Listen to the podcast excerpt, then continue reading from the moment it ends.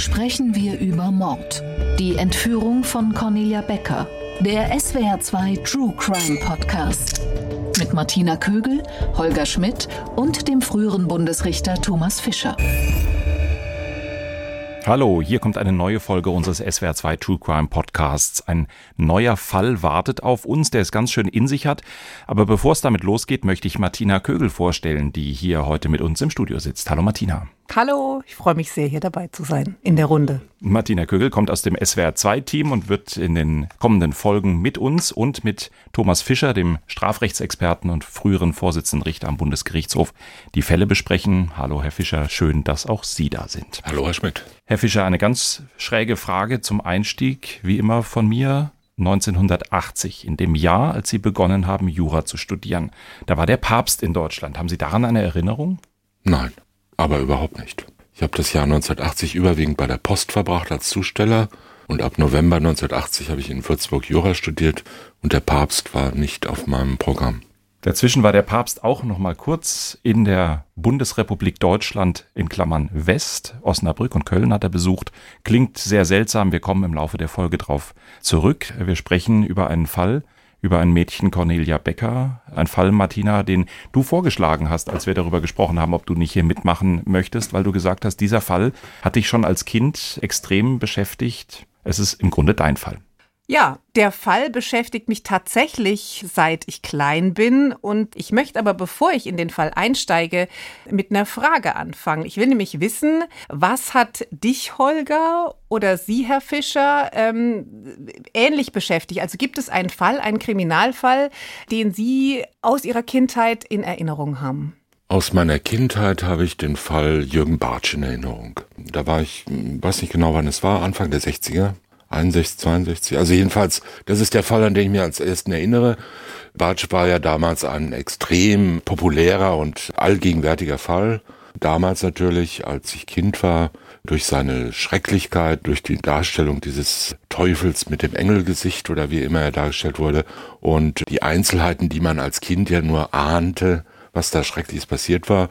Also das ist der Fall, an den ich mich erinnere. Ansonsten habe ich mich damals, glaube ich, eher so mit Fällen aus meiner Kinderliteratur beschäftigt. Holger, du? Ich habe sowas ähnliches, eigentlich, glaube ich, als eigentlicher Mordfall relativ unspektakulär. Also in meiner Jugend in Darmstadt gab es einen Taximörder. Also jemand, der einen Taxifahrer, so habe ich das rudimentär noch in Erinnerung, ermordet hat habe auch den Namen noch im Kopf, wie der Täter hieß, vielleicht irgendwie so wie Machura oder irgendwie so. Und für mich war das insofern völlig beeindruckend, erschreckend, wie man es nennen will, weil der kurz vor seiner Festnahme ganz bei uns um die Ecke gewohnt haben soll oder übernachtet haben soll in einem Haus. Das also dieser Taximörder, nah. ohne dass ich genau gewusst hätte, was jetzt einen Taximörder irgendwie auszeichnet, was daran vielleicht schlimmer oder weniger schlimm oder so, das war total nah und das ist eine sehr präsente Erinnerung. Und natürlich, aber ich glaube, das verbindet uns alle in einer gewissen Zeit die Erinnerung an Steckbriefe handbrieflich gesuchte Terroristenflugblätter im Briefkasten, dass da jemand vielleicht auch in der Nähe mal war. Im Rhein-Main-Gebiet ist das öfter vorgekommen. Das sind so Erinnerungen. Aber offenbar hast du ja auch so eine Erinnerung. Genau, bei mir ist es nämlich dieser Fall, über den wir heute reden, der Fall Cornelia Becker, die Entführung eines elfjährigen Kindes auf dem Weg zur Schule. Und genau da liegt auch mein persönlicher Anknüpfungspunkt. Das Ganze hat sich ereignet im Jahr 1980. Da war ich selbst Grundschulkind und in meiner Erinnerung war das so, immer wenn bei uns der Fernseher lief, ging es irgendwie um diese Cornelia Becker, um dieses Kind. Es war so alt wie mein Bruder damals. Dieses Kind war weg und zwar auf dem Schulweg verschwunden. Und jetzt haben wir ja in diesem Podcast immer einen kleinen akustischen Reinhörer mhm. in den Fall und ich würde sagen, den hören wir uns jetzt mal an. Das Mädchen hatte gegen 7 Uhr die elterliche Wohnung verlassen, um mit dem Bus zur Schule nach Karlsruhe zu fahren. An der Bushaltestelle war Cornelia Becker aber nie angekommen.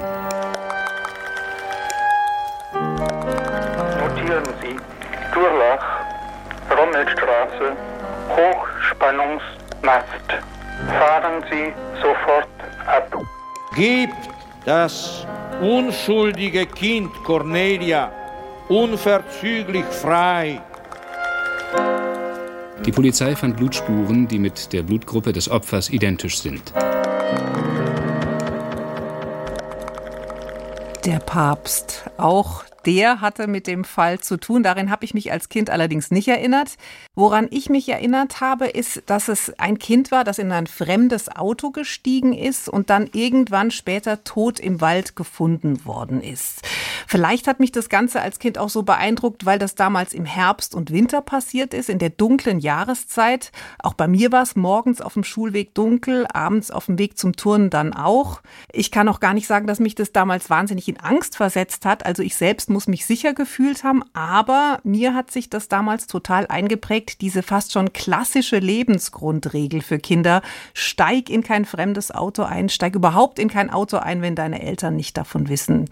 Und das ist bis heute für mich mit dem Namen Cornelia Becker verbunden, dieses Gefühl, auch Kinder wie ich oder wie mein Bruder damals eins war, können Opfer von Verbrechen werden. Und an mehr kann ich persönlich mich gar nicht erinnern. Deswegen war es für mich ganz besonders spannend, mir diesen Fall jetzt nochmal genauer anzugucken und hier zu besprechen. Ja, und der Fall, wir haben auch mit Thomas Fischer schon mal geredet, der ist eigentlich so dramatisch, dass für das Kind ist, der ist interessant über die Figur des Täters, über den Mann, der Cornelia Becker dann am Ende der Entführung ermordet hat. Günter Adler heißt er. Er hat die Tat als er in den Kreis der Verdächtigen kam, ich denke, wir erzählen gleich nochmal kurz den Ablauf des Falles, hat er das zunächst geleugnet, hat dann aber im Laufe des Gerichtsverfahrens dann schon auch gesagt, dass er was mit der Tötung zu tun gehabt hat. Zwei sehr unterschiedliche Geständnisse abgelegt.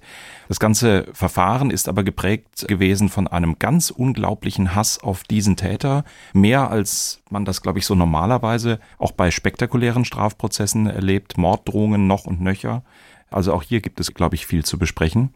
Und interessant war auch, dass 1980 ja das Jahr war, in dem eine weitere spektakuläre Entführung stattgefunden hat, nämlich die Kinder des Fernsehjournalisten Dieter Kronzucker sind in diesem Jahr entführt worden. Also ich glaube tatsächlich, dass für viele Familien, für viele Eltern und dann vielleicht auch für Kinder, die darüber nachgedacht haben, dieses Jahr eines war, in dem man sehr darüber nachgedacht hat, wie es denn so um die eigene Sicherheit steht. Ja, im Sommer, da war die Berichterstattung in den Zeitungen voll mit dieser Kronzuckerentführung. Die sind in den Sommerferien entführt worden und waren ein bisschen mehr als zwei Monate weg. Und kaum waren sie frei, ist Cornelia Becker entführt worden. Man kann durchaus darüber nachdenken, ob das Ganze nicht zusammenhängt. Für die Eltern ist die Situation einfach so gewesen, dass Cornelia Becker zur Schule gehen wollte, dort nie angekommen ist und die Eltern sie nie wieder gesehen haben. Genau, der elterliche Albtraum.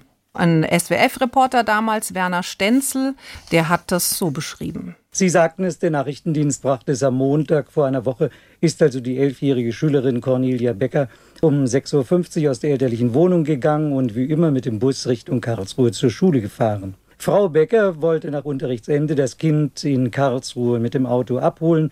Am vereinbarten Ort traf sie die Tochter nicht an. Die Mutter erfuhr von Freundinnen, dass die Cornelia an diesem Tag gar nicht in der Schule gewesen ist. Um 15 Uhr erschien dann Cornelius Vater, Peter Becker, beim Polizeiposten in Weingarten und meldete seine Tochter vermisst.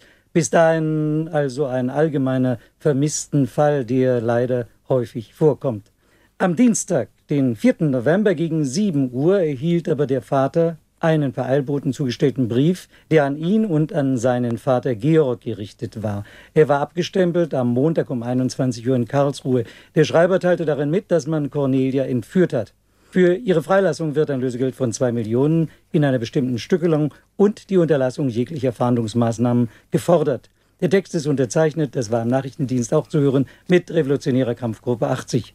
Dem Schreiben war ein Schulheft der Cornelia und die abgelaufene Schülermonatskarte beigegeben. Beweis dafür, das hatte Cornelia am Montag früh bei sich. Der Verfasser gab durch seine Formulierung zu erkennen, dass die Entführungsaktion gut vorbereitet ist. Er zeichnet sich überdies durch die Darstellung präziser Vorstellungen als einen sehr intelligenten Menschen aus. Thomas Fischer, wir haben ein verschwundenes Kind, wir haben eine Forderung, wir haben eine gewisse erste Theorie darüber, wer der Entführer sein könnte, durch die Art und Weise, wie er das vorbereitet hat. Trauen wir uns an dieser Stelle, trauen Sie sich an dieser Stelle schon etwas zu darüber zu sagen, ob man in solchen Fällen tatsächlich noch eine Chance hat als Opfer einer solchen Entführung, als Eltern einer solchen Entführung, geht sowas gelegentlich auch mal gut aus oder kennen wir eigentlich nur die Fälle, die dann tatsächlich sehr, sehr häufig sehr, sehr schlecht enden mit dem Tod der Entführten? Ehrlich gesagt, da bin ich überfragt. Ich habe da keine empirischen Erfahrungen, sondern auch nur die Erinnerungen, die man so aus der Vergangenheit über mediale Informationen bekommt. Möglicherweise bleiben einem die schiefgegangenen und tragisch ausgegangenen Fälle eher im Gedächtnis haften. Aber natürlich gibt es auch Fälle, in denen Opfer entweder freigekommen sind, weil sie befreit werden konnten oder sich selbst befreien konnten und es gibt natürlich wohl auch Fälle, in denen die Opfer dann nach Erfüllung der Forderung freigelassen werden. Obwohl das ist ja klar kriminalistisch eine sehr schwierige Situation ist, weil natürlich ein Entführer sich in aller Regel, kann man sagen, die Sache wohl einfacher vorstellt, als sie dann in Wirklichkeit ist. Diese Forderung, keine Polizei einzuschalten, kann man ja eigentlich schon vergessen. Man kann es ja nicht kontrollieren als Täter. Und wenn man nichts bemerkt, kann es sein, dass die Polizei besonders geschickt ist. Man kann aber davon ausgehen, dass in fast allen Fällen geschieht. Jedenfalls in den Fällen, die wir kennen. Denn sonst bleibt ja alles versteckt. Wir kennen ja Länder, in denen Entführung eine Industrie ist, ein, ein Geschäftszweig ist, mit dem man gut leben kann. In denen Organisationen oder auch einzelne Leute permanent damit beschäftigt sind, andere zu entführen und wieder freizulassen. Da klappt es relativ gut. Bei uns ist es halt so selten und so spektakulär, dass jeder einzelne Fall dann für großes Aufsehen sorgt.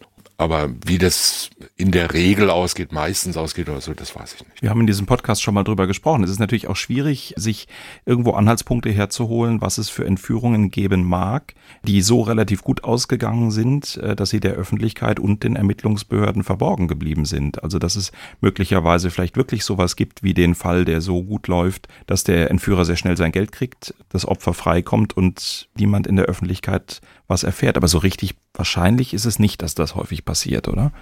Ich weiß es nicht. In ausländischen Ausland, Ländern ja, ja. passiert es häufig. Ja. In manchen Ländern passiert es regelmäßig, sogar wenn man in, sich in einer bestimmten Rolle dahin begibt. Also es gibt eine hohe Wahrscheinlichkeit, dass wenn man bestimmte Wüstenteile durchquert, dass man dann entführt wird und da sollte vorher die Botschaft und so weiter informiert sein und der Arbeitgeber, um die Lösegeldsumme schon mal bereit zu halten. Das klappt dann aber zu auch. organisieren. Das klappt dann aber auch meistens, weil die Organisationen, die das machen, darauf angewiesen sind, dass es auch die nächsten zehnmal klappt.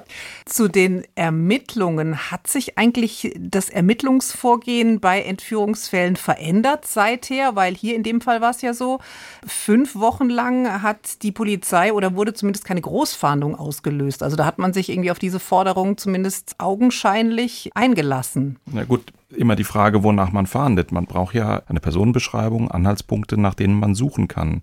Also Nur diese, so allgemein, ja, wir suchen einen Entführer. Wir Sind sie es? Nein. Genau, wir hatten ja, äh, also die Polizei hatte ja schon diese Anrufe von dem Entführer, hat sie aber nicht verbreitet, weil sie eben gesagt haben, das machen wir noch nicht. Also würde man sowas heute noch machen, so lange auf diese Forderung des Entführers eingehen?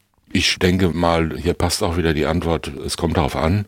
Was man sicher machen würde, wäre die Möglichkeiten der digitalen Kommunikation von Anfang an nutzen. Also man weiß wahrscheinlich, in diesem Fall, ich weiß nicht ganz genau, äh, kennt man ungefähr die Örtlichkeiten, wo es passiert sein könnte. Da würde man die Funkzellen feststellen und schon mal schauen, wer da so in der Funkzelle alles war um die Zeit rum.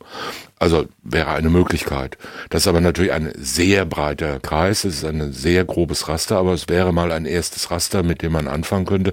Ansonsten muss man warten. In Kriminalfilmen, im Fernsehen hört man ja immer, was nach 48 Stunden nicht aufgelöst ist an solchen erpresserischen Menschenrauben. Das hat eine schlechte Chance, noch aufgeklärt zu werden.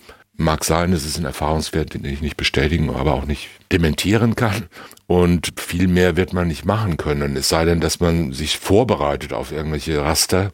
Wo haben Blitzanlagen gestanden? Wo gab es Unfälle? Wo könnte ein Stau gewesen sein?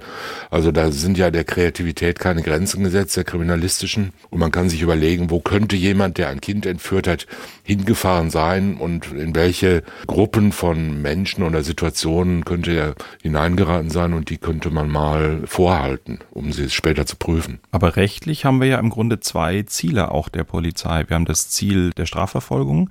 Der Täter soll gefasst werden, der Täter soll bestraft werden. Und wir haben das Ziel der Geiselschutz des Kindes, Schutz äh, des Entführten. Wie grenzt man das gegeneinander ab? Laufen diese beiden Ziele gleichmäßig? Ist eins wichtiger? Unbedingt den Täter finden, unbedingt das Kind retten. Es ist ja im Grunde präventiv und repressiv zugleich und mit unter Umständen sehr kollidierenden Interessen. Wenn die Interessen kollidieren, wäre von der normativen Lage her, also von der Regellage her ganz eindeutig die Rettung des Kindes, also der entführten Person vorrangig. Es ist natürlich eine Grenze, wann sich diese beiden Ziele auseinanderbewegen und kollidierend werden. Diese Grenze hängt auch von der Einschätzung und von der Prognose ab. Das ist also natürlich nicht vollkommen objektiv zu bestimmen. In dem Moment, wo man sicher ist, dass man einen relativ schnellen Zugriff nicht mehr schaffen wird oder in dem Moment, wo man relativ sicher ist, dass das Opfer beispielsweise nicht mehr lebt, weil man sich sagt, das kann jetzt nicht mehr äh, gut gegangen sein, dann wird natürlich das Schwergewicht mehr auf der Fahndung liegen. Und im Grundsatz ist es natürlich so, dass man denkt, wenn man den Täter hat, findet man auch die entführte Person. Aber man wird den Fahndungsdruck so lange, jedenfalls wie man die Hoffnung hat, dass die entführte Person freikommt, wird man den Fahndungsdruck nicht übermäßig erhöhen wollen. Im Fall Cornelia Becker war es ja so, dass die Polizei und vor allem auch die Familie Becker um ein Lebenszeichen gebeten hat, und zwar fünf Wochen lang. Aber am 9.12. hat man dann die Strategie gewechselt und hat gesagt, wir haben jetzt so lange kein Lebenszeichen gekriegt. Wir veröffentlichen den Anruf oder einen der Anrufe des Entführers und wollen eben eine größere Öffentlichkeit herstellen. Hören wir doch mal in diesen Anruf rein. Notieren Sie. Durlach, Rommelstraße, rechts 300, B3, Hochspannungsmast. Fahren Sie sofort ab. Das war ja schon interessant. Dieser Ton ist veröffentlicht worden im, im Radio, im Fernsehen. Man konnte ihn telefonisch sich anhören und ganz schnell hatte die Polizei Hinweise und sie hatte eben Hinweise auf den, der dann später verurteilt worden ist, auf einen Mann, namens Günther Adler. Ich sage den Namen so unbefangen, zum einen, weil es äh, richtig Wikipedia-Einträge über ihn gibt. Dieser Fall hat eine große Öffentlichkeit erfahren, auch deswegen, wie sich dann Günther Adler später verhalten hat. Aber nach seiner Festnahme hat er zunächst mal völlig geleugnet, irgendetwas mit dieser Tat zu tun zu haben. Genau, hat gesagt, ich habe damit nichts zu tun und dabei blieb er, bis der Prozess dann im Februar 1982 war das dann angefangen, angefangen hat. hat. Die Polizei war sich aber sehr sicher, dass er sehr wohl was mit der Tat zu tun hat. Es gab eine ganze Reihe von Ermittlungen in seinem Umfeld. Zahlreiche Gutachten sind gemacht worden. Es gab erste vorsichtige kriminaltechnische Erkenntnisse über Blutspuren, die bei ihm gefunden worden sind. Aber was es eben noch nicht gab, das ist die DNA-Analyse. Ich denke, aus heutiger Perspektive spricht eine Menge dafür. Hätte es damals schon die Erkenntnisse über die DNA gegeben, hätte man diesen Täter sehr schnell überführen können, hätte man diesen Fall sehr einfach klären können. Da habe ich mich gefragt, weiß ich nicht, Thomas Fischer, ob man dazu was sagen kann. Ist ja ganz klar, dass die Erkenntnis der DNA-Analyse ein Durchbruch in der Kriminalistik war, sehr viele Dinge ermöglicht hat, sehr viel bessere Beweisführung in sehr vielen Fällen ermöglicht hat. Kann man das an den Verfahren, die nach dem Aufkommen der DNA-Analyse geführt wurden, festmachen, dass die per se einfacher, per se häufiger erfolgreich in einer klaren Beweisführung gewesen sind, dass es vielleicht sogar mehr Strafverfahren gegeben hat, weil mehr Täter identifiziert worden sind? Oder ist das einfach ein Mittel, das dazu kam und das eigentlich so an der Gesamtfrage, wie führt man einen Beweis im Strafprozess, gar nicht so viel verändert hat, wie man so denkt? Ich glaube nicht, dass es mehr gewesen ist.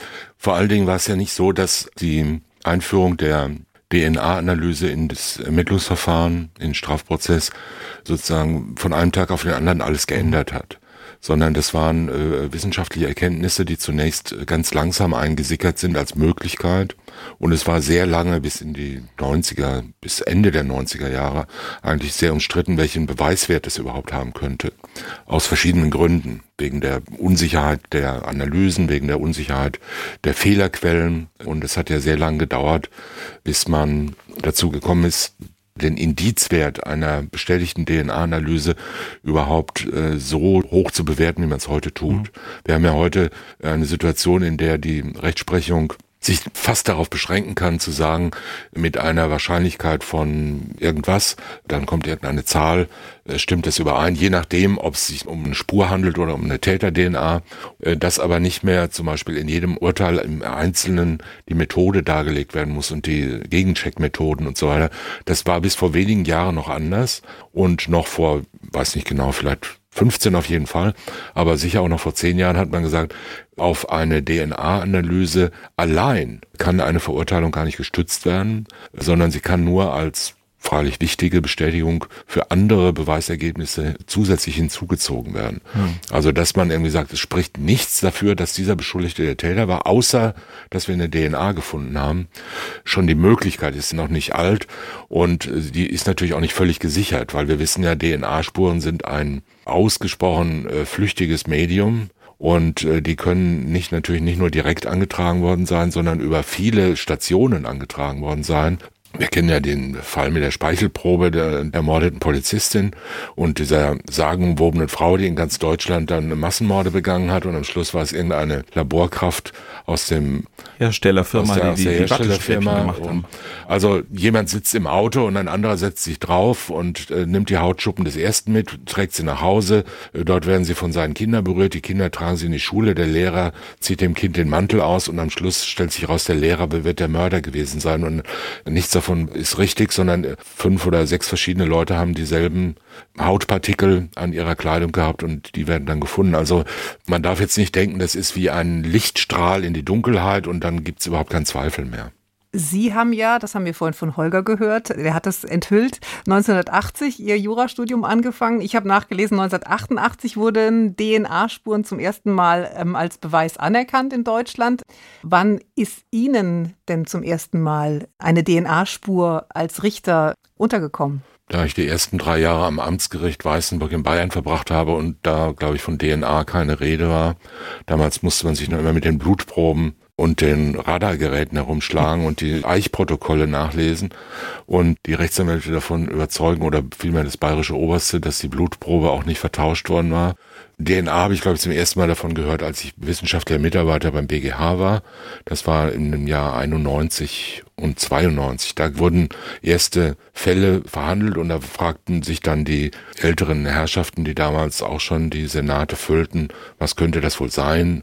Und dann muss man mal was nachlesen. Da kamen erste Aufsätze in Fachzeitschriften, aber keiner hat es so recht verstanden. Das führte dazu, dass der Hiwi dann in die Bibliothek geschickt wurde und es hieß dann, Herr Fischer, machen Sie mal ein Gutachten, was DNA-Spuren überhaupt sind. Und äh, so bin ich in Kontakt damit gekommen. Es klingt so, als seien die DNA-Spuren von damals die Cybercrime-Probleme von heute. Ja, so ähnlich, natürlich. Ja. Die Dinge entwickeln sich halt vorwärts und 1991, 92, als ich zum ersten Mal Hiwi beim BGH war, war es ja noch so, dass im Senat sechs Siebtel des Senates sagten, also in meinem Leben werde ich diese sogenannten Computer nicht mehr brauchen. Sowas werde ich mir nicht anschaffen, weil ich werde ja schon in sieben Jahren pensioniert. Also die Zeit vergeht dann doch schneller, als man denkt.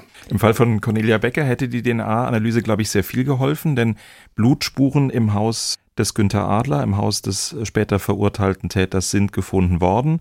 Es sprach sehr viel dafür, dass das Blut von Cornelia Becker gestammt hat. Die Kammer hat das dann später auch so angenommen in ihrem Urteil, aber DNA-Analyse hätte das klar ergeben, hätte ganz klar sagen können, dass es das Blut der Cornelia Becker gewesen ist. Du hast es schon gesagt, Martina, im Prozess hat sich dann einiges getan, aber ich glaube, es lohnt sich nochmal auf die Stimmung damals auch in der Bevölkerung zu gucken, als das Kind verschwunden war und als der Prozess dann später auch begonnen hat. In beiden Situationen ist es extrem emotional gewesen. Sicher ist das bei solchen Verbrechen häufig, dass auch gerade die Boulevardpresse emotional berichtet, aber ich habe den Eindruck, es ist wirklich herausragend emotional gewesen.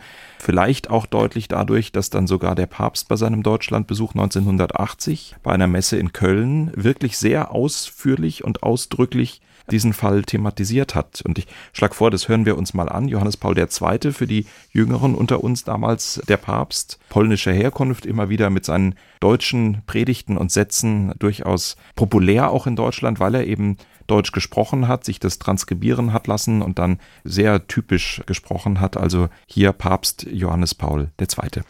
Und noch etwas.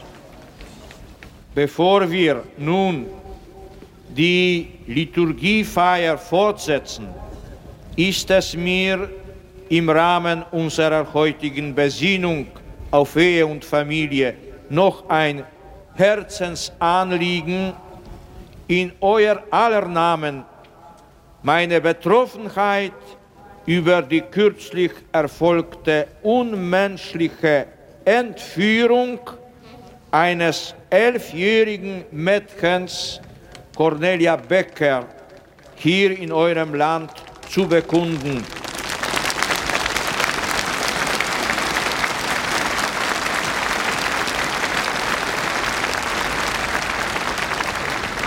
Wir bangen zusammen mit den Eltern um das Schicksal ihrer Tochter.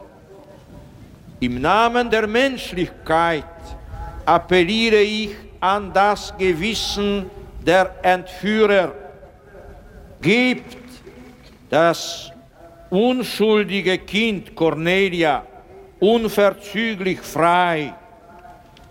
Beten wir mit den bangen Eltern um ein baldiges, frohes Wiedersehen mit ihrer Tochter.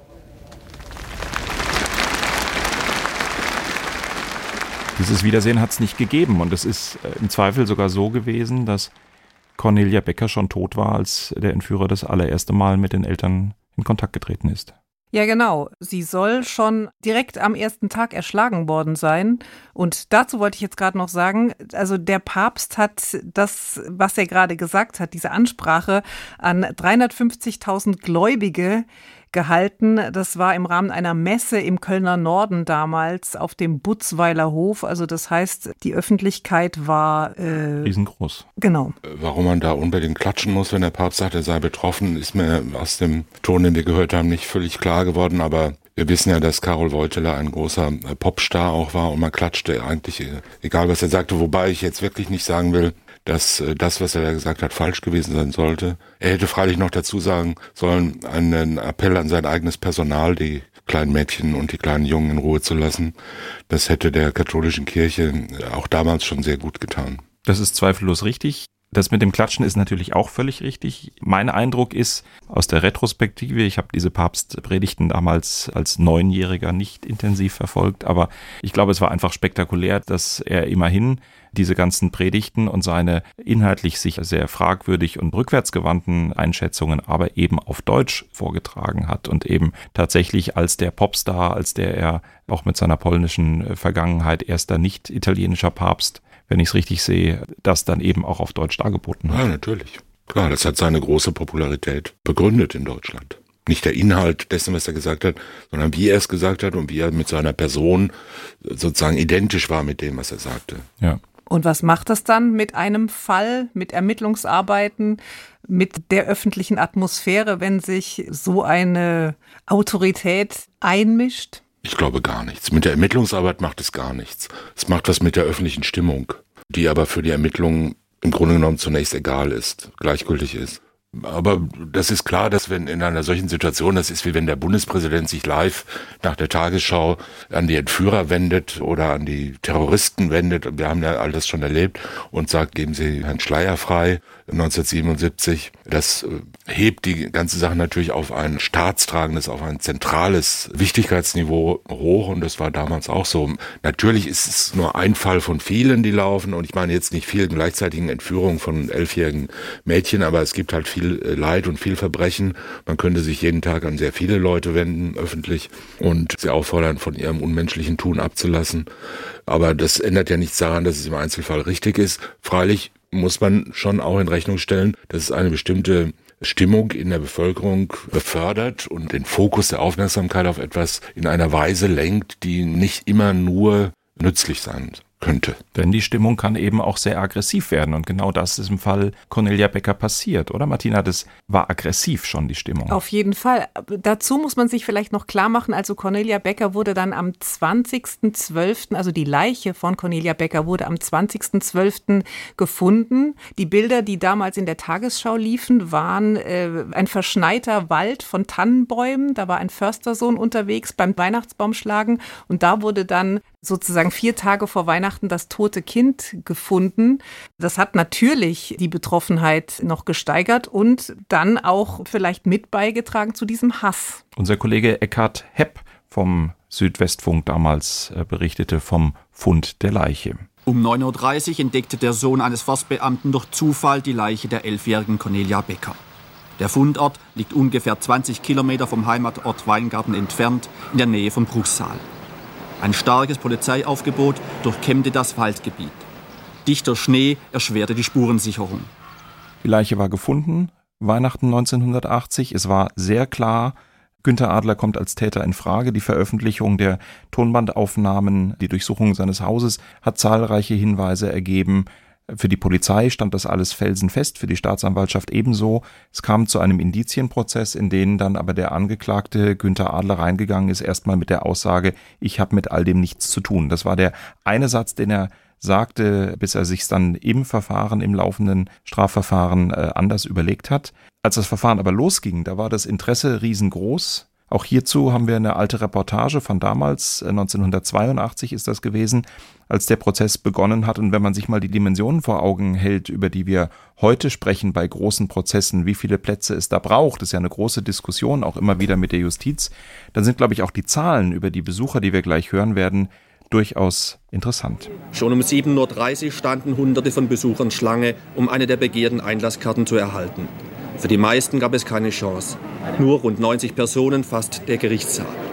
Ungewöhnlich scharf wurde jeder nach Waffen untersucht, der den Saal betreten wollte. Morddrohungen gegen den Angeklagten werden ernst genommen.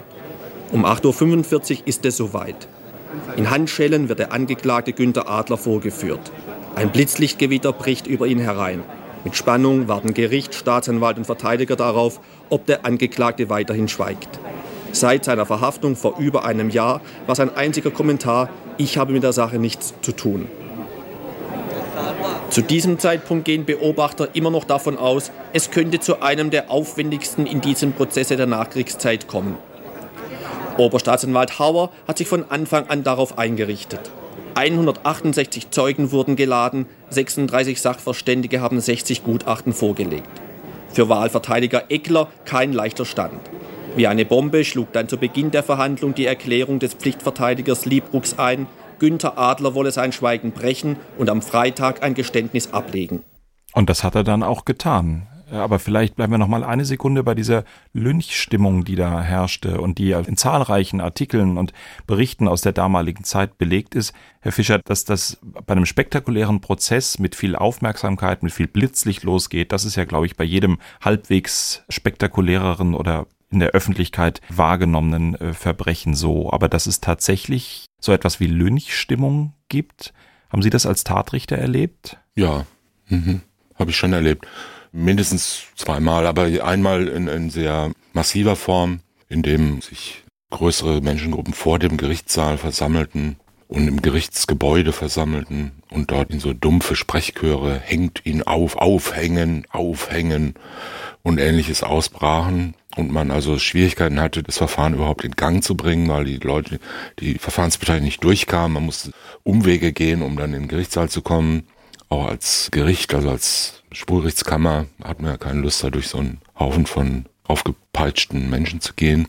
Also das habe ich schon erlebt. Ja. Auch ein Verbrechen äh, gegen ein Kind oder? Auch ein Verbrechen gegen ein Kind. Ja, das sind solche Gefühle und solche Stimmungen, die sich dann ja gegenseitig hochpeitschen und die Leute, also Menschen, die sich in so einer Stimmung befinden, finden sich ja selbst ganz überzeugend und finden sich auch irgendwie toll, weil sie so gut sind und identifizieren also ihre Rachebedürfnisse und ihre Wut mit ihrer moralischen Überlegenheit und ihrer moralischen Vorbildlichkeit. Das heißt, die lassen sich dann auch nur schwer beruhigen, muss man sagen, ja, weil die sich gegenseitig hochschaukeln und wer am lautesten schreit, ist irgendwie der Betroffenste. Eher abstoßende Szenen, muss man sagen. ist ja dasselbe, wenn man hergeht und sagt, was sollen wir mit dem Täter, Beschuldigten, Angeklagten, was würden sie mit dem machen? Und ähnliche Vorschläge, die man dann in Fußgängerzonen einsammeln kann. Da kriegt man ja die ganze Palette der Foltermethoden, die die Menschen so fantasieren, kriegt man da dargeboten und das ist immer gleich abstoßend. Wie nah sind die Menschen damals, soweit sie es nachvollziehen konnten, denn dem Opfer gewesen? Ist das wirklich unmittelbare Familie gewesen oder Berufene?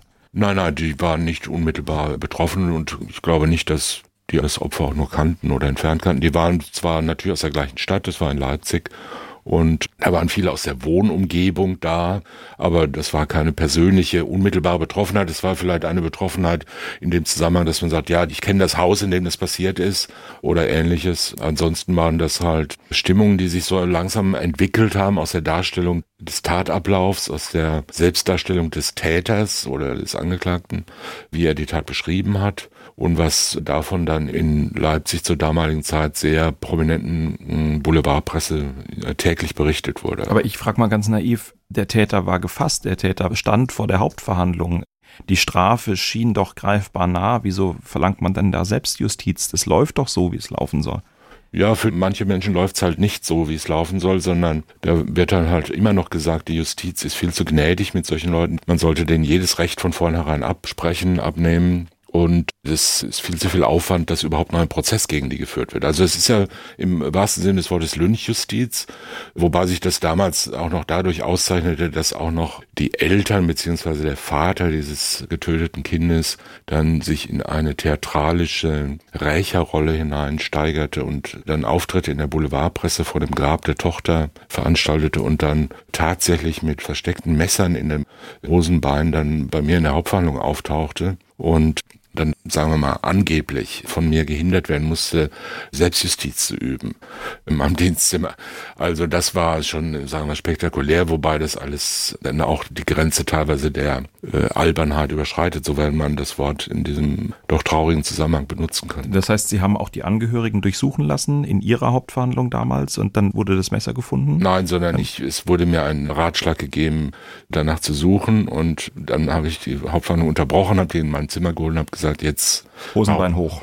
Hosenbein hoch, ja, raus Ja. damit. Puh. Das ist jetzt sozusagen die Hardware. Aber wie gehen Sie mit dieser Stimmung, die ja in den Gerichtssaal reinkommt, wie fangen Sie die auf? Also sind Sie dann betont sachlich? Was macht man da? Man versucht halt mit den Leuten so zu reden, dass sie Ruhe geben. Gelingt es? Ja, mir, Ihnen ist es, schon. mir ist es gelungen, ja. Ich weiß nicht, ob das an mir lag oder an der freundlichen Bereitschaft der äh, Menschen. Die haben ja natürlich auch Angst, ja. Die schreien zwar rum aufhängen, aber keiner hat ja einen Strick dabei. Und äh, wenn man dann den Einzelnen sich vornimmt und sagt, was meinen Sie denn jetzt, was wollen Sie denn jetzt, was ist denn los, dann zucken die ja auch wieder zusammen, weil sie ja zu Recht erstens Angst haben vor der Justiz, vielleicht vor diesem schrecklichen Richter oder vielleicht auch einfach nur vor sich selbst. Vieles davon ist ja symbolisch, theatralisch, äh, Außendarstellung. Da werden halt Zusammenbrüche produziert, deren Ernsthaftigkeit man ja auch bezweifeln kann. Und viele Menschen beschäftigen sich ja mit sowas auch nur auf so einer emotionalen Ebene, die getriggert ist von Berichterstattungen in der Boulevardpresse oder in, insgesamt in populären Medien. Und das bewegt sich dann auch alles in so Begrifflichkeiten und Vorstellungsbildern, Fantasiebildern, die davon geprägt sind. Also das sind ja immer gleiche Formeln, die ablaufen. Und Menschen, die zum Beispiel diese Reality-Shows dauernd anschauen am Fernsehen und die immer nur die erste Seite der Zeitung mit den großen Buchstaben lesen, die versuchen dann diese Formeln wiederherzustellen. Das sein Schweigen brechen. Äh, Mit versteinertem Gesicht nahm er das Urteil entgegen. Regungslos saß er da, äh, brach äh, verzweifelt in Tränen aus. Und das wird dann versucht zu simulieren, um die eigene Betroffenheit darzustellen. Dahinter ist aber wenig. Dahinter ist jetzt ja nicht wirklich Empathie, nicht wirklich Mitgefühl und nicht wirklich Vorstellungsvermögen, was die Menschen, um die es geht, denken, fühlen, empfinden, wollen. Sondern häufig ist es eine leere Form, die die eigene Erregung zum Ausdruck bringen soll und die eigene Engagiertheit. Und dahinter ist nicht viel. Also man, das ist ja auch der Grund, warum sich solche Gruppen und Massen und solche Stimmungen so leicht leiten lassen. Weil sie ja nicht wirklich substanziell sind, sondern äh, auf einer sehr oberflächlichen Ebene hin und her geschoben werden können. Im Fall von Günter Adler, dem Mörder der Cornelia Becker, ist was Interessantes passiert. Und jetzt überspringe ich mal gerade die Hauptverhandlung, über die wir gleich unbedingt noch reden müssen, weil sie auch noch weitere spektakuläre Wendungen beinhaltete. Aber nachdem er dann verurteilt war wegen Mordes äh, zu lebenslanger Haft, hat Günter Adler für sich beschlossen, dass er jetzt keinen Sinn mehr in seinem Leben sieht und wollte quasi die staatliche Unterstützung dabei, in der Haft, in der Justizvollzugsanstalt Suizid zu begehen. Wie ist denn das jetzt zu bewerten in dem Kontext? Tja, in dem Kontext ist es, äh, finde ich, gar nicht zu bewerten. Also das kann sich jeder aussuchen, wie er will, was er möchte, denke ich. Also es ist natürlich ein, ein interessantes Phänomen, mit dem wir uns ja in dieser Form und in dieser Direktheit erst deutlich später dann auseinandergesetzt haben oder auseinandersetzen müssen, nämlich im Zusammenhang mit dem Anspruch auf äh, Aktive Sterbehilfe? auf aktive Sterbehilfe beziehungsweise auf Unterstützung bei dem eigenen Suizid. Stichwort Bundesverwaltungsgericht, äh, Stichwort Sterbehilfe in Anführungszeichen im weiteren Sinn, Stichwort Tötung auf Verlangen. Es hat ja in Belgien, glaube ich, einen spektakulären Fall gegeben, wo ein Straftäter gesagt hat, es reicht mir jetzt. Ne? Ich sitze jetzt seit, weiß nicht, 30 Jahren im Gefängnis und jetzt will ich nicht mehr und jetzt möchte ich sterben. Und äh, da ja in Belgien eine aktive Sterbehilfe möglich ist, ist natürlich dann die Frage, ist der Staat jetzt wirklich verpflichtet gegenüber einem Gefangenen, den er in seiner Gewalt hat, dem das zu gewähren. Und bei uns wäre es natürlich im Grundsatz nicht möglich. Es gibt keinen Anspruch darauf, wenn man frei sagt, ja auch das Bundesverwaltungsgericht, unabhängig jetzt davon, dass äh, der Bundesgesundheitsminister die nachgeordneten Behörden und das Gesundheitsministerium angewiesen hat, das Urteil nicht zu befolgen. Das kann man dazu sagen, was man will. Ähm, ja, erstmal nicht schlecht, wenn ein Bundesminister sagt, dass man ein Urteil nicht befolgen muss. Ja, das, ich finde das schon ein starkes Stück, ehrlich gesagt. Es ist ein rechtskräftiges Urteil eines obersten Bundesgerichts und dann zu sagen, das wenden wir jetzt einfach mal nicht an, ist schon erstaunlich, weil es ja nicht nur jetzt um irgendeinen Nichtanwendungserlass des Finanzministeriums in einem Einzelfall geht, sondern schon um ein Grundsatzurteil des Bundesverwaltungsgerichts über ein Grundrecht des Menschen. Und ich persönlich stehe dem ja sehr offen äh, gegenüber, wie vielleicht aus anderen Zusammenhängen bekannt ist. Ich bin ein engagierter Vertreter einer sehr liberalen Sterbehilferegelung, einschließlich einer Möglichkeit der Tötung auf Verlangen, also etwa wie in Holland oder in Belgien äh, das äh, geregelt ist. Und deshalb würde ich im Grundsatz ein solches Verlangen jetzt nicht für von vornherein fernliegend halten. Die Frage ist nur, ergibt sich aus dem Gewaltverhältnis in Anführungszeichen, früher hieß ja die Gefangenschaft besonderes Gewaltverhältnis, weil es gar nicht gesetzlich geregelt war. Es erst seit 1977 überhaupt gibt es ein Strafvollzugsgesetz. Früher war das die bloße Gewalt des Staates über Menschen. Also ergibt sich daraus eine besondere Fürsorgepflicht. Man hat ihn in seiner Gewalt und er kann praktisch nichts machen, was man nicht kontrolliert. Und zu sagen, wenn du dich umbringen möchtest, dann darfst du das zwar, das ist nicht verboten, aber das musst du schon so machen, dass du dich an deiner Heizung, am Heizkörper aufhängst. Sieh mal zu, wo du einen Strick herkriegst. Wir geben dir keinen. Und äh, wir geben dir auch sonst keine Werkzeuge. Da könnte man sagen, da überschreitet der Staat die Grenze dessen, wie er über mich bestimmen kann. Er kann mich zwar festhalten und äh, kann mir sagen, du darfst nicht raus und kann mich in kleine Räume einsperren, aber er darf mich nicht daran hindern, mich selbst zu töten. Ja, würde ich in der Situation persönlich jetzt tatsächlich anders sehen. Da würde ich sagen, da hat doch der Staat eine Fürsorgepflicht für den Gefangenen, den er eben in diesem besonderen Gewaltverhältnis hat. Er muss auch dafür sorgen, dass die Zelle geheizt ist. Er muss dafür sorgen, dass kein Feuer im Gebäude ausbricht. Er muss aber auch dafür sorgen, dass es dem Gefangenen nicht gelingt, sein Leben zu nehmen. Zumal, wenn das außerhalb der Gefängnismauern auch nicht geduldet würde, sag ich mal. Also, ja, das, da haben Sie recht. Innerhalb kann selbstverständlich nichts anderes gelten als außerhalb, so wie wir jetzt drüber sprechen. Und diese Fürsorgepflicht des Staates gibt's immer. Die bleibt auch bestehen. Äh, nur wir unterscheiden uns darin, dass Sie meinen, ein Teil dieser Fürsorgepflicht ist die Verhinderung von Suizid.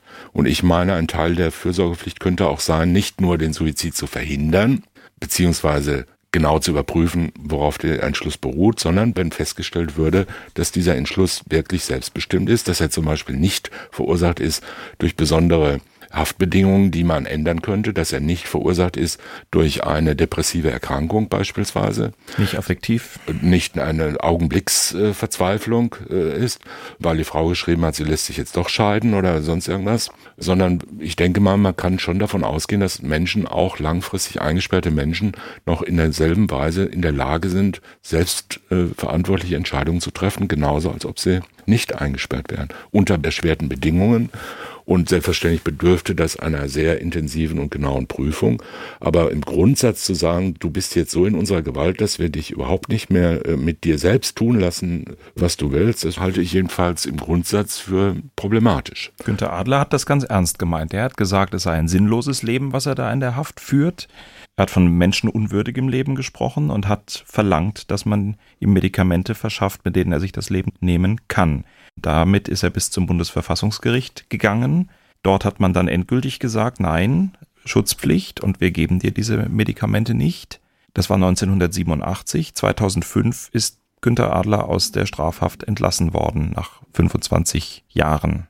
Sage ich jetzt mal, spricht jetzt nicht unbedingt ganz zwingend für dieses ganz ernste Verlangen, sich das Leben zu nehmen, weil er 18 Jahre nach der Entscheidung des Verfassungsgerichtes in der Haft verbracht hat, ohne selber sich das Leben zu nehmen. Ja, aber retrospektiv, glaube ich, kann man das so nicht entscheiden. Man kann natürlich immer sagen, gut, dass du es damals nicht gemacht hast, du lebst ja immer noch. Dann wird es ja wahrscheinlich nicht so ernst gewesen sein. Aber so viel Selbstverantwortung muss man, glaube ich, dem Menschen einfach für sich gestatten. Also äh, man wird auch möglicherweise, wenn der gesagt hätte, ich möchte gerne jetzt mein gesamtes Gesicht tätowieren lassen, also wenn ein Gefangener das sagen würde, und ich möchte jetzt hier einen professionellen Tätowierer von außen, ich möchte das nicht von meinen Mitgefangenen hier machen lassen auf diese übliche Weise. Und man sagt ihm, nö, das finden wir jetzt nicht, das ist eine Körperverletzung und es ist sittenwidrig, sich das ganze Gesicht mit irgendwelchen schrecklichen Dingen tätowieren zu lassen, machen wir nicht. Zumal er danach niemals mehr in den Polizeidienst könnte. So, und, und auch nicht zu Gericht wahrscheinlich, also nicht als Schöffer wahrscheinlich äh, geeignet wäre. Und wenn der nach zehn Jahren immer noch tätowiert ist, kann man daraus keine Schlüsse ziehen, außer dass es gut war, es nicht zu machen. Das ändert aber nichts daran, dass in einer bestimmten Situation man sagen kann, jetzt habe ich mir das wirklich ein halbes Jahr lang sehr intensiv überlegt, habe mich damit beschäftigt, bin von zwei Psychologen begutachtet worden und jetzt sage ich halt, ich will nicht mehr und dann ist es halt so. Man muss sich ja nur mal versuchen vorzustellen, aus irgendwelchen schicksalhaften Gründen käme man selber in die Situation, in einem fernen Land oder auch hier für immer eingesperrt zu sein und irgendjemand habe einem gesagt, so, das war's jetzt die Familie sei weg, die Existenz sei weg und die Zukunft sei weg. Und man sitzt jetzt da und denkt, so jetzt bin ich 52 und hier komme ich nicht mehr raus, bevor ich 80 bin. Hier komme ich höchstens noch raus als Toter oder ins Pflegeheim. Und dann könnte man schon auf die Idee kommen zu sagen, ich will nicht mehr. Und wenn man einem da gesagt wird, dann sieh mal zu, ob du irgendwo einen, einen rostigen Nagel findest, mit dem du dir die Pulsadern aufkratzen kannst oder irgendeinen Strick, an dem du dich aufhängen kannst, fände ich das auch, sagen wir mal, schon eine harte Auskunft. Nun sind wir aber nicht in einem fragwürdigen Land irgendwo in einer fernen Region, sondern in einem Rechtsstaat. Und da würde ich jetzt doch nochmal dagegen halten. Da muss man schon auch sagen, erstens kommt es anders, zweitens als man denkt. Auch nach 17 Jahren kann die Perspektive durchaus nochmal da sein und ob der Staat tatsächlich assistieren sollte, insbesondere da waren wir gerade schon bei einer Gesamtrechtslage, die es auch außerhalb der Haftanstalt nicht ermöglicht hätte.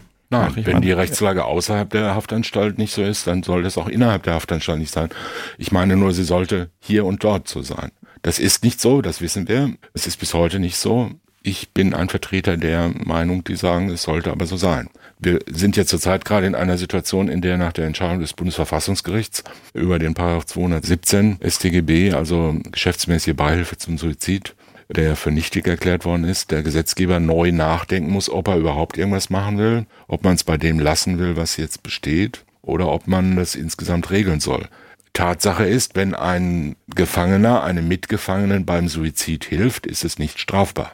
Und daraus ergibt sich auch jetzt nicht äh, eine Pflicht der Justizvollzugsanstalt, da in einem Maße präventiv vorzusorgen, dass es unmöglich macht. Suizid ist straflos, natürlich. Und auch der versuchte Suizid, ich meine, der erfolgreiche sowieso nicht und der versuchte auch nicht. Und deshalb ist auch die Beihilfe zum Suizid straflos. Das war sie schon immer.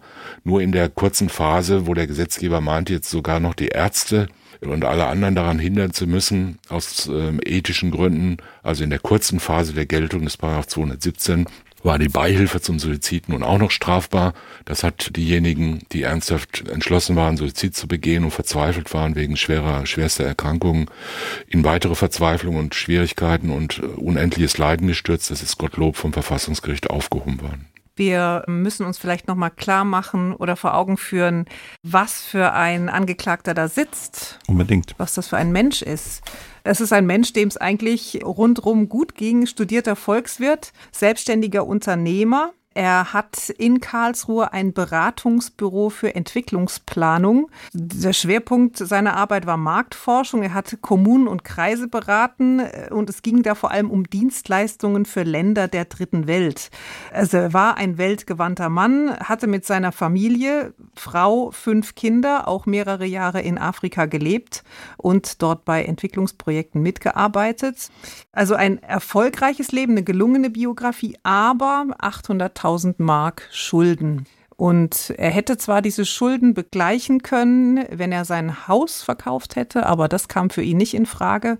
Da wäre die Schmach zu groß gewesen, so hat er das später dargestellt. Also er wollte Familie und Existenz erhalten und dann kam eben diese Idee in ihm auf, muss wohl erst eine fixe Idee gewesen sein, Entführung. Und jetzt wird es interessant, denn über den Ablauf dieser Entführung hat er vor Gericht zwei völlig unterschiedliche Versionen erzählt. Genau, das Geständnis 1, kurz nach Prozesseröffnung am 12. Februar 1982 war das und da hat er ganz klar gesagt, ich bin der Täter und hat das wortreich, ausführlich und auch tränenreich geschildert, was an diesem Tag geschehen ist. Und zwar schildert er da einen Ablauf inklusive der eigentlichen Tötungshandlung. Also er beschreibt auch, was er unternommen hat um das Kind arglos zu machen, dass er eine Kiste mit Münzen von einem Schreibtisch geschubst hat. Die Münzen polterten runter, das Kind guckte und bückte sich nach den Münzen und in diesem Augenblick hat er es getötet. Also ich würde sagen, ein durchaus plausibles, ein detailreiches, ein Geständnis, das ja für mich so klingt wie ein Geständnis, wie es in einem Mordfall klingt.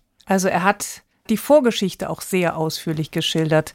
Er hat eben gesagt, dass er Cornelia schon einige Wochen, bevor er sich dann tatsächlich zur Tat entschlossen hat, mal in der Straßenbahn angesprochen hat. Er kannte die Eltern der Familie, mit denen hatte er geschäftlich zu tun, Lack. Fabrikanten, hat ihn der Straßenbahn angesprochen, Cornelia, und ihr Vertrauen gewonnen. Und dann hat er sich im Vorfeld schon einen Hammer besorgt und eben eine Schachtel mit Münzen in den Keller in seinem Büro gelegt, also sozusagen Vorkehrungen getroffen, hat aber die ganze Zeit noch geschwankt, soll ich das machen, soll ich das nicht, so stellt er es dar. Und hat dann Cornelia eben an diesem Novembermorgen auf dem Schulweg angesprochen, auf dem Weg zur Bushaltestelle hat er gesagt, ach, ich kann dich mitnehmen, steig doch ein ins Auto, ich fahre dich zur Schule. Und dann hat er gesagt, ich muss noch mal einen kleinen Abstecher machen zu mir ins Büro. Und sie muss da sehr vertrauensselig gewesen sein, ist mit ins Büro gekommen. Hat er gesagt, ich brauche noch was aus dem Keller. Da sagt er, das Kind sei auch arglos mitgegangen und das habe ihn verblüfft, aber er muss auch irgendwie beeindruckt gewesen sein, dass es so läuft wie am Schnürchen. Und dann, als er mit ihr im Keller war, hat er diese Schachtel mit Münzen runtergeworfen. So beschreibt er das. Das Mädchen hat sich hilfsbereit nach den Münzen gebückt und dann hätte er mit dem Hammer auf ihren Hinterkopf geschlagen und da muss er dann im Prozess in Tränen ausgebrochen sein und hat gesagt, das äh, hat sich für ihn angefühlt, als hätte er sein eigenes Kind erschlagen. Aber ja gut, dann war die Tat im Gang und er war entsetzt, so hat er das geschildert. Aber das Kind war tot. Richtig. Dann geht die Hauptverhandlung einige Tage weiter. Und plötzlich kommt ein neues Geständnis. Plötzlich ist alles im Grunde irgendwie immer noch so, aber seine Rolle tritt zurück. Er ist plötzlich nicht mehr der aktiv Handelnde. Ja, vor allem, also die Verhandlung ging äh, einige Wochen weiter. Im Mai erst war dieser Widerruf des Geständnisses. Da kam er dann mit einer Version, dass er zwar sich das alles ausgedacht hat, aber dass noch eine Frau involviert war. Nicht seine Frau, das hat er dann noch präzisiert, eine Frau, die er nicht näher beschrieben hat. Und diese Frau sollte eigentlich äh, das Kind bewachen, als es entführt war. Und dann hätte im Keller, so beschreibt es dann Adler später, Cornelia aber angefangen zu schreien und sich zu wehren und flüchten wollen. Und dann hätte diese Frau mit dem Hammer das Kind erschlagen und er sei dazugekommen. So nach dem Motto, das ist alles fürchterlich schief gelaufen, aber ich war es nicht. Aber wer diese Frau gewesen sein soll und wo diese Frau herkam, hat sich nie irgendwie geklärt. Also echte physische Spuren oder Beobachtung zu einer weiteren involvierten Frau gab es nicht. Was ist denn davon jetzt zu halten, Thomas Fischer? Auf der einen Seite ein, ein Geständnis, das eigentlich total, ich sag's mal ganz hart, plausibel klingt, detailreich klingt, mit einer Vorgeschichte, mit allem drum und dran. Dann passieren weitere Verhandlungstage und plötzlich ist er nicht mehr selber der Täter, plötzlich ist alles irgendwie nicht mehr so ganz äh, von ihm gesteuert und es wirkt so, als hätte er sich an wirklich entscheidenden Punkten nochmal sowas wie Rettungsanker gesucht, dass sein Anteil doch nicht so groß ist, oder? Kann sein. Man weiß es nicht. Also ich weiß wir, es nicht. Wir, wir waren nicht dabei, aber. Ich war weder bei der Tat dabei, noch war ich bei dem Geständnis dabei und ich weiß es nicht. Sie haben vollkommen recht. Das erste Geständnis ist relativ plausibel soweit ich das jetzt gehört äh, habe. Und die zweite Einlassung ist auch nicht völlig unplausibel. Man kann nur sagen, warum hast du das nicht früher überlegt oder warum hast du nicht die Wahrheit, die zweite in Anführungszeichen Wahrheit gesagt. Dafür wird es wahrscheinlich irgendeinen Grund gegeben haben, den er angegeben hat, weil er die Frau schützen wollte, irgendwas, weil er es alles auf sich nehmen wollte, weil es eine moralische Schuld so war. Also würde einem als intelligenter Mensch eigentlich irgendwas einfallen dazu. Und äh, das Gericht hat ja offenbar das gewürdigt, wie es seine Aufgabe ist, und ist zu irgendeinem Ergebnis gekommen auf der Grundlage des Inbegriffs der Hauptverhandlung, den wir ja nicht vor Augen haben. Wir können ja nur sagen, was rausgekommen ist. Also, Sie haben natürlich recht, es könnte so sein, dass er gedacht hat, jetzt komme ich da vielleicht doch noch irgendwie raus aus dieser Schreckensnummer oder Es kann die Wahrheit gewesen sein, es kann nicht die Wahrheit gewesen sein. Wenn man jetzt in der Situation wäre, äh, würde man sagen, da müssen wir uns mal intensiv damit beschäftigen, mit diesen beiden sich widersprechenden Geständnissen und äh, was spricht dafür, was spricht dagegen. Und dann kommt man natürlich äh, irgendwann dazu, dass man sagt, jetzt müssen wir es entscheiden. Da sitzt halt die Schwurgerichtskammer dann im Beratungszimmer und fragt sich, was machen wir jetzt damit? Und wenn es für diese zweite Version nicht den geringsten Anhaltspunkt gibt, objektive Spurenlagen, irgendwelche sonstigen Anhaltspunkte, irgendwelche bestätigenden Indizien im Außen, im Verhalten des Angeklagten selbst oder dritter Personen oder im Ablauf, dann wird man da natürlich mit großem Zweifel daran gehen und sagen, wie könnte man sich das erklären? Dann liefert er irgendeine Erklärung und dann muss man diese Erklärung prüfen. Also es ist eine normale, in Anführungszeichen, schwierige Beweislage, weil es um viel geht. Aber es ist ja jetzt nicht so, dass es eine Beweislage ist, die jetzt für ein Gericht völlig unverhofft und zum ersten Mal kommt. Also ganz ähnliche Strukturen finden wir ja auch bei ganz kleinen Taten. Dass jemand sagt, jawohl, ich habe das Ding geklaut und drei Tage später sagt er, ich habe es doch nicht geklaut. Das ist jetzt auch nichts, was ein Gericht von vornherein schon mal vor unlösbare Aufgaben stellt oder sagt, sowas habe ich ja noch nie gehört. Hm. Also, dass verschiedene Versionen von Tatabläufen und Geständnissen, Teilgeständnissen erst geliefert, dann widerrufen, dann noch wieder geliefert werden, das ist eigentlich, kommt nicht so selten vor. Aber man muss dieses zweite Geständnis, auch wenn es einem noch so unplausibel erscheint, doch genauso würdigen, wohl wissend, dass da Angehörige sitzen, für die das äh, einfach eine Qual wohl ist. Natürlich, aber es geht ja nicht darum, ob das für Dritte eine Qual ist, sondern es geht ja darum, ob der Angeklagte schuldig ist oder nicht und wenn ja, welcher Tat er schuldig ist. Also man kann ja nicht sagen, weil wir den Angehörigen, die dabei sitzen, wenn sie wollen, Stress und Leiden und Trauer ersparen wollen. Wollen wir die Wahrheit nicht rausfinden? Wollen wir die Wahrheit nicht ja. rausfinden. Ja, nee, das wäre ein unsinniges Unterfangen und Strafprozess, man muss es halt immer wieder sagen, Strafprozess ist ja nicht um der Opfer und um der Hinterbliebenen willen da. Das bedeutet natürlich nicht, dass man kein Mitleid mit ihnen hat und kein Mitgefühl oder wie es immer heutzutage so schön heißt, keine Empathie empfindet, sondern Strafprozess ist dazu da zu prüfen, ob jemand schuldig ist oder nicht. Und das muss man halt rauskriegen. Mehr kann man dazu eigentlich nicht sagen. Gibt es nach Ihrer Erfahrung das häufiger, vielleicht sowas auch wie ein Mechanismus, dass ein Täter, der eine schwere Schuld auf sich geladen hat, der einen schwierigen Weg zum Geständnis hatte, irgendwann mal über den Schatten springt und dann aber hinterher irgendwie sich der Konsequenzen gewahr wird und dann wieder zurückrudert, so wie wir das hier erleben? Kann sein, aber das sind alles, wie soll ich sagen, das ist so Küchenpsychologie, die man auch aus Filmen kennt. Red dir alles von der Seele, dann hast du es hinter dir und jetzt kannst du dich in Ruhe auf deine lebenslange Haft vorbereiten und bist ganz zufrieden, jetzt, dass du alles gestanden hast. Das sagen die Kommissare immer den Beschuldigten und die sind dann auch immer ganz matt und entspannt, wenn sie dann alles gestanden haben. Ich habe das Vorsitzende sagen hören. Ja, das sagen auch Vorsitzende und das mag ja auch im Einzelfall sein, aber das ist ja keine Regel. Mhm. Und äh, ich glaube wirklich nicht, dass es da Regeln in dieser Art gibt, äh, die dann zu solchen endgültigen Lösungen führen. Es gibt natürlich Regeln psychologische Abläufe und Situationen, aber die sind auch hochgradig individuell und man kann das so nicht sagen. Ich habe jedenfalls nicht die Erfahrung gemacht, dass in bestimmten Prozesslagen oder bestimmten Beschuldigungssituationen jetzt eine typische Ablaufreihe von Einlassungen beispielsweise existiert. Das ist wirklich eine hochgradig einzelfallsbezogene Angelegenheit. Mhm. Wir haben November 2020 äh, heute. Wir zeichnen den Podcast auf. Stand jetzt haben wir vor dem Oberlandesgericht Frankfurt das Verfahren gegen den mutmaßlichen Mörder des Kasseler Regierungspräsidenten Walter Lübcke und eine Situation, die, finde ich, an erstaunlich große Parallelen aufweist zu dem, was hier Günter Adler gemacht hat. Wir haben da einen mutmaßlichen Mörder von Walter Lübcke mit Stefan Ernst, der sehr unterschiedliche Geständnisvariationen anbietet und darunter eben auch eine, in der er erstmal ganz unmittelbar an der Tat dran ist und dann plötzlich tauchen Dritte auf, dann plötzlich zieht er sich aus diesem Tatablauf sehr weit zurück. Ist die Parallele zu weit hergeholt?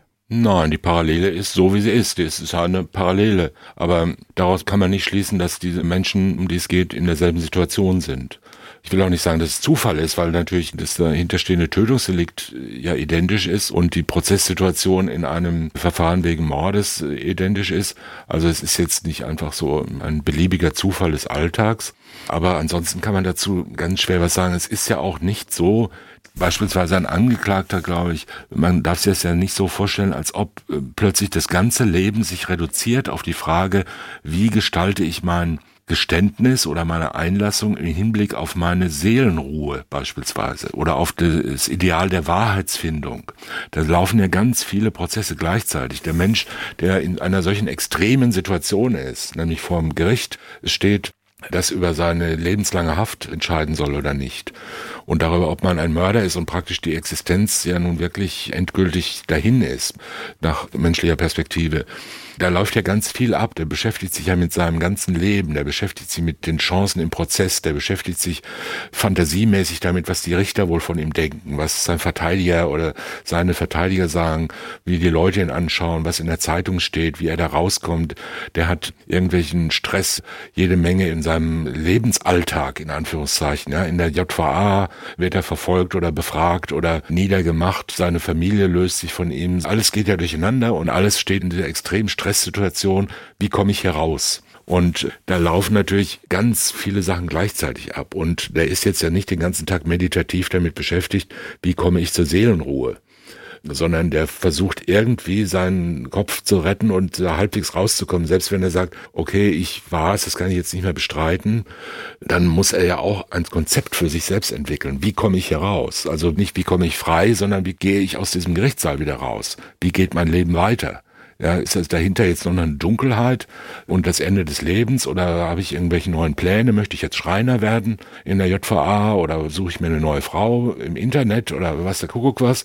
Und all diese Dinge laufen gleichzeitig und da können sich die je nach Intelligenz, Emotions- und sonstiger Lage und Einflüssen von außen können sich da die Entschlüsse und Spontanitäten auch relativ schnell ändern. Die Kammer hat ihm das zweite Geständnis nicht abgenommen. Die Kammer hat ihn verurteilt wegen der Ermordung von Cornelia Becker, lebenslange Haft. 2005 ist er freigekommen. Wir haben jetzt in der Vorbereitung dieser Sendung versucht rauszukriegen, was eigentlich mit ihm geworden ist. Wir haben ihn nicht gefunden. Es gibt keinerlei Hinweise darauf, wie sein Leben weitergegangen ist, ob er noch am Leben ist. Er müsste rechnerisch 87 Jahre alt sein. Ob er dann noch das Bedürfnis hatte, seinem eigenen Leben ein Ende zu setzen? Wir können nur darüber spekulieren. Aber das war auf jeden Fall der Fall Cornelia Becker. Dein erster Fall, Martina. Vielen Dank. Ja, danke an dich, Holger Schmidt. Und vielen Dank an Thomas Fischer. Und bis zum nächsten Mal sprechen wir über einen Fall, der ganz anders und doch gar nicht so anders ist. Es geht wieder um einen Entführungsfall, der leider ebenfalls tödlich endete. Sprechen wir über Mord. Sie hörten einen Podcast von SWR2. Das komplette Podcast-Angebot auf swr2.de. SWR2 Kultur neu entdecken.